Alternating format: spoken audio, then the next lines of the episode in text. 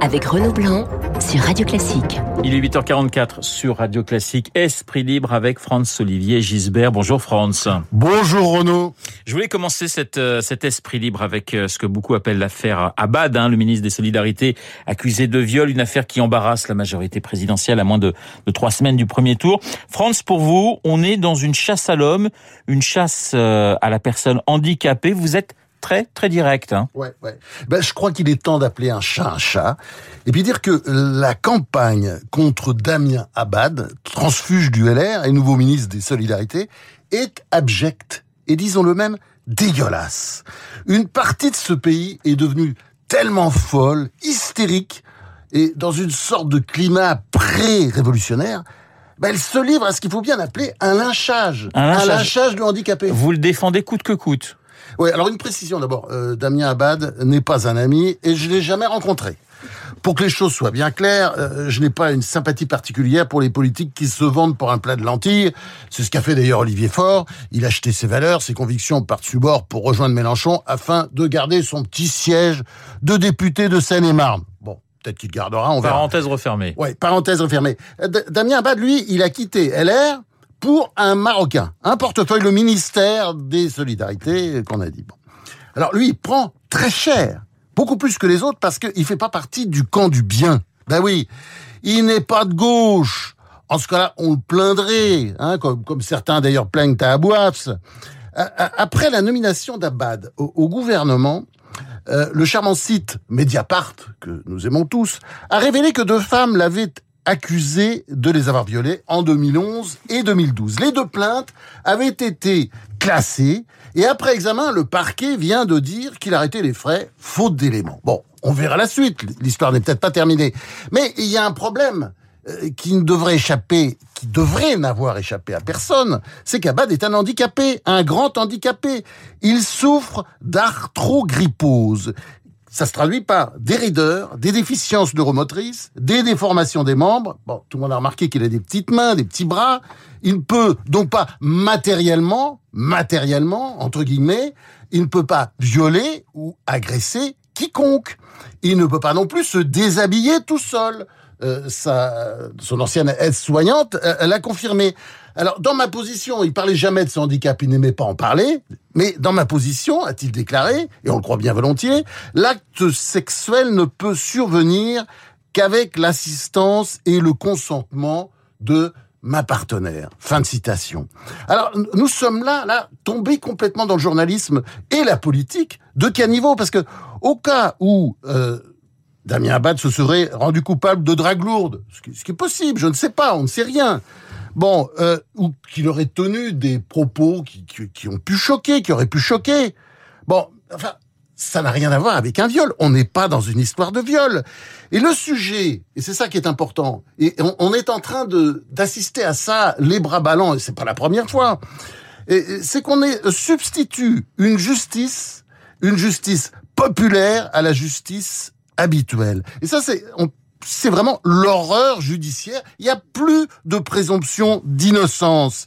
Et je pense que le gouverne, le devoir de l'exécutif, dans cette affaire-là, jusqu'à présent, fa- faute, faute d'éléments nouveaux, bah, c'est de tenir. Hmm. Et justement, et de ne pas lâcher.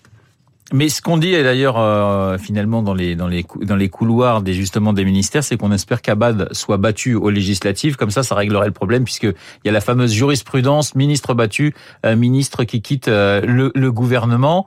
Euh, on- sent tout de même que c'est compliqué pour ce gouvernement et qui sème presque le trouble euh, finalement par un certain nombre de déclarations.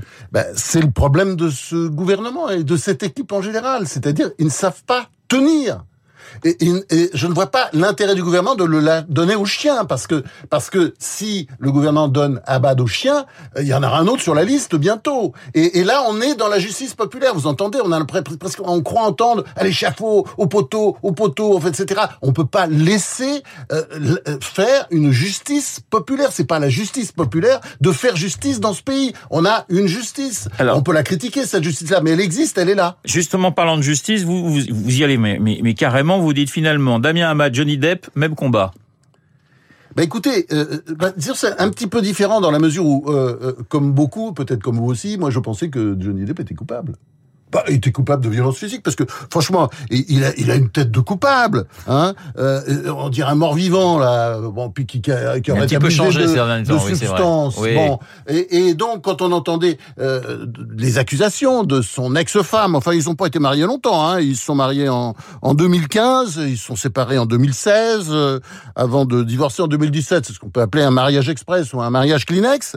Et euh, les accusations d'Amber Heard, bah, elle parlait de, de violence physique. Bon, le procès, bah, c'est pour ça, c'est l'avantage des procès. Ouais. Le procès s'est retourné contre Amber Heard. Alors, je sais pas dans quelques heures, attention. Oui, oui, ah. on prend des risques, je prends oui, un risque oui, oui, Mais quand même, euh, on, on, a l'impression, quand on assiste au procès, vous avez fait comme tout le monde, parce que c'était quand même intéressant à suivre, c'est une histoire, voilà, c'est un fait divers avec un grand F. Euh, on a le sentiment quand même que euh, Johnny Depp a été calomnié. Ouais. Oui, bien sûr. On va passer, on va changer de, de, de, sujet. Pas un jour, France, sans un article sur le, le nouveau ministre de l'Éducation, Papendiaï. Eh, vous dites, ne le jugeons pas trop vite, jugeons aux actes. Oui, absolument. Alors, d'abord une chose, c'est-à-dire que je lis partout euh, dans la presse que l'extrême droite le critique, c'est critiqué par l'extrême droite. C'est faux, c'est faux il euh, y a des républicains qui critiquent cette nomination. Il euh, y a par exemple les anciens socialistes du, du printemps républicain. Euh, ce sont quand même des gens qui sont de gauche jusqu'à présent.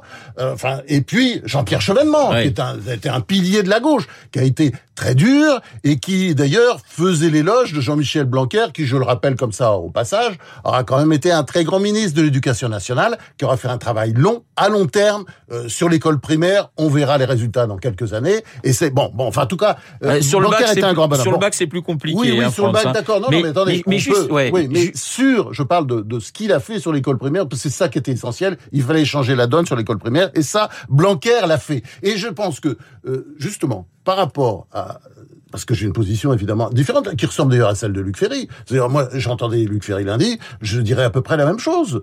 Euh, C'est-à-dire que euh, le problème de Pamdiaï, c'est qu'il a tendance à penser que la condition des minorités, des Noirs notamment, euh, en France, c'est pareil qu'aux États-Unis. Euh, ça, je ne crois pas. Et puis, quand il dit que euh, il n'y a, pas d'islamo-gauchisme dans l'université, je sais pas où il a vu ça, mais bon, c'est une connerie, quoi. C'est clair. Enfin, tous les faits le démontrent. Il faut qu'il aille faire un tour du côté de Sciences Po Grenoble. Il verra que ça existe. Bon, mais euh, euh, je pense qu'on a tort de de, de pas euh, comment dire donner le, le bénéfice du doute. Euh, il arrive, il arrive et il peut changer. Et je pense de toute façon, il ne peut réussir que s'il se met les, dans les pas de Jean-Michel Blanquer. Et apparemment, il a commencé à le faire. Donc donc laissons un peu de temps avant de hurler. Il reste quatre minutes. Juste, euh, on le présente comme l'anti-Blanquer en, en, quelques secondes. À quoi joue, j'allais vous dire, Emmanuel Macron? Parce que voilà, c'est un virage à 180 degrés. Ben vous avez raison. C'est-à-dire que euh, là, euh, bon, on passe d'un truc à l'autre, mais c'est ce qu'on appelle la triangulation. Et c'est dans ce sens-là, euh, il est un enfant, Macron, il est un enfant de, de Bill Clinton. Bill Clinton, c'est l'inventeur de la triangulation dans les années 90, ouais. un président américain. Vous savez, ça consiste, ça consiste en fait à, à, prendre un peu ce qui est bon chez tout le monde, à changer facilement d'avis. C'est un peu cynique comme politique, hein, on va pas se le cacher. Mais tel le coucou, quoi. on met des œufs partout et puis on fait son marché chez l'adversaire pour le siphonner, l'assécher, l'asphyxier. Alors là, c'est un peu ce qui s'est passé. C'est-à-dire que le premier tour, euh, pour les, les, la présidentielle, il a fait une campagne anti-Le Pen. Donc euh, voilà, il donnait des gages à la droite. Hein et puis là, euh, pour les législatives, eh ben, il fait une campagne anti-Mélenchon, donc il donne des gages à, la gauche. Et je dirais plutôt à l'extrême gauche, n'oubliez jamais, euh, Mélenchon, ce n'est pas la gauche c'est l'extrême gauche. Excellent papier d'Éric Le Boucher euh, dans euh, les échos de ce matin, où on voit bien que euh, Mélenchon, d'une certaine manière, c'est l'anti-Lula. Lula est un social-démocrate. Mélenchon est un bah, gauchiste. On va passer au, au, au législatif. Enfin, Lula qui a eu des, comment dire, des positions sur l'Ukraine, sur Poutine et sur Biden. Débile. Assez, Débile. Non, non, mais ça, c'est différent. Je referme la parenthèse. Oui, oui, les législatives, Débile. les sondages donnent des, finalement des, des scores très serrés entre notamment la France insoumise et, euh, et la République en marche. Mais vous, vous croyez euh, à des surprises, à commencer par euh, ces dissidences à gauche qui s'organisent. On bah. va dire les socialistes qui n'acceptent pas l'alliance avec avec la France insoumise. On, va voir, de toute façon, euh, elles, seront peut-être compliquées, ces, ces, législatives, parce que vous voyez bien, 45% des personnes interrogées, c'est le sondage Ipsos, hein, euh, euh préféreraient euh, l'application du programme de Mélenchon plutôt que celui de, de Macron. 45%, c'est énorme, hein, surtout si l'on prend en considération le programme de Mélenchon, qui est un programme euh, de, bah, qui ressemble un peu à un programme de Georges Marchais, si vous voulez, dans les, à la fin des années 60. Vous voyez ce que je veux dire? C'est quand même très vieillot, archaïque, nationalisateur, réquisitionnateur enfin, etc. Enfin, j'en rajoute. Enfin, plus archaïque, tu meurs. Mais euh, ce qui se passe en fait, c'est qu'on voit bien que euh, là, il se passe quelque chose du côté des socialistes dissidents, puisque vous avez trois personnages qui sont en train d'apparaître, Bernard Cazeneuve, euh, Carole Delga, la présidente de la région euh, Occitanie, et puis Stéphane Le Foll, le maire du Mans, et, qui sont en train de se présenter. Il y, a, quelque chose, enfin peut-être d'essayer de former, disons, un parti socialiste, social-démocrate et moderne. Et puis de l'autre côté, vous avez aussi le phénomène, le même phénomène du côté de LR, et je pense qu'on peut avoir aussi une surprise du côté de LR. Je pense que les Français, euh, vous savez qu'ils c'est un peuple politicien, machiavélique, euh, latin comme on dit, et ils savent calculer. Je suis pas sûr qu'ils aient envie de donner une majorité absolue euh, à Macron. Donc, de ce point de vue, on peut avoir des surprises. Il nous reste une minute. Euh, bah, c'est vrai qu'on peut avoir une question. La question de l'alliance, finalement, des alliances revient en quelque sorte. si personne n'a la majorité absolue, bah voilà, on va peut-être aller regarder un petit peu à droite du côté des sociodémocrates ou à gauche pour Emmanuel Macron. Oui, ce serait pas forcément une mauvaise solution pour Mme Macron d'ailleurs. Un petit coup du côté, des, on fait des petites alliances, euh, euh, disons conjoncturelles avec les socialistes euh, dissidents pour faire voter des, certaines lois, et puis après on refait des alliances conjoncturelles avec LR. Et LR d'ailleurs a déjà, on voit bien, il y a, y a un chef, vous savez, c'est celui que c'est Guillaume Durand, j'entendais qu'il appelait comme ça un jour euh, Clint. Clint Eastwood, c'est qui bah, C'est euh, évidemment Laurent Wauquiez. Et vous voyez bien qu'il tire à vue en ce moment sur les maires euh, escrologistes. Oh pardon, je fais toujours ce lapsus, je suis désolé. Les maires écologistes de... de oh, je recommence. Les maires écologistes, pardon, euh, de, euh, Lyon et de Grenoble. Voilà. On va, on va finir, il nous reste vraiment 30 secondes, sur ces tueries au, au, au Texas. Euh, 21 morts, dernière tuerie donc en, en, date, dont 19 enfants. C'est le symptôme, pour vous, France, d'une Amérique en crise? Oui, oui, euh, euh, une Amérique en crise, on voit bien, l'Occident est entré dans une crise grave. Alors on peut dire crise de civilisation ou pas crise de civilisation, enfin, c'est quelque chose d'un. Alors vous savez, il y a cette euh, cette formule qui a été attribuée à Einstein ou à Oscar Wilde ou à Clémenceau ou à je ne sais qui encore. Mais enfin, apparemment, c'est un anonyme qui a dit les États-Unis d'Amérique sont le seul pays qui est passé directement de la barbarie à la décadence sans avoir jamais connu la civilisation. Mais c'est vrai qu'il euh, y a, bon, Évidemment, j'adhère pas à ça. Il y, a, il y, a, quand même une certaine sauvagerie dans une partie des États-Unis.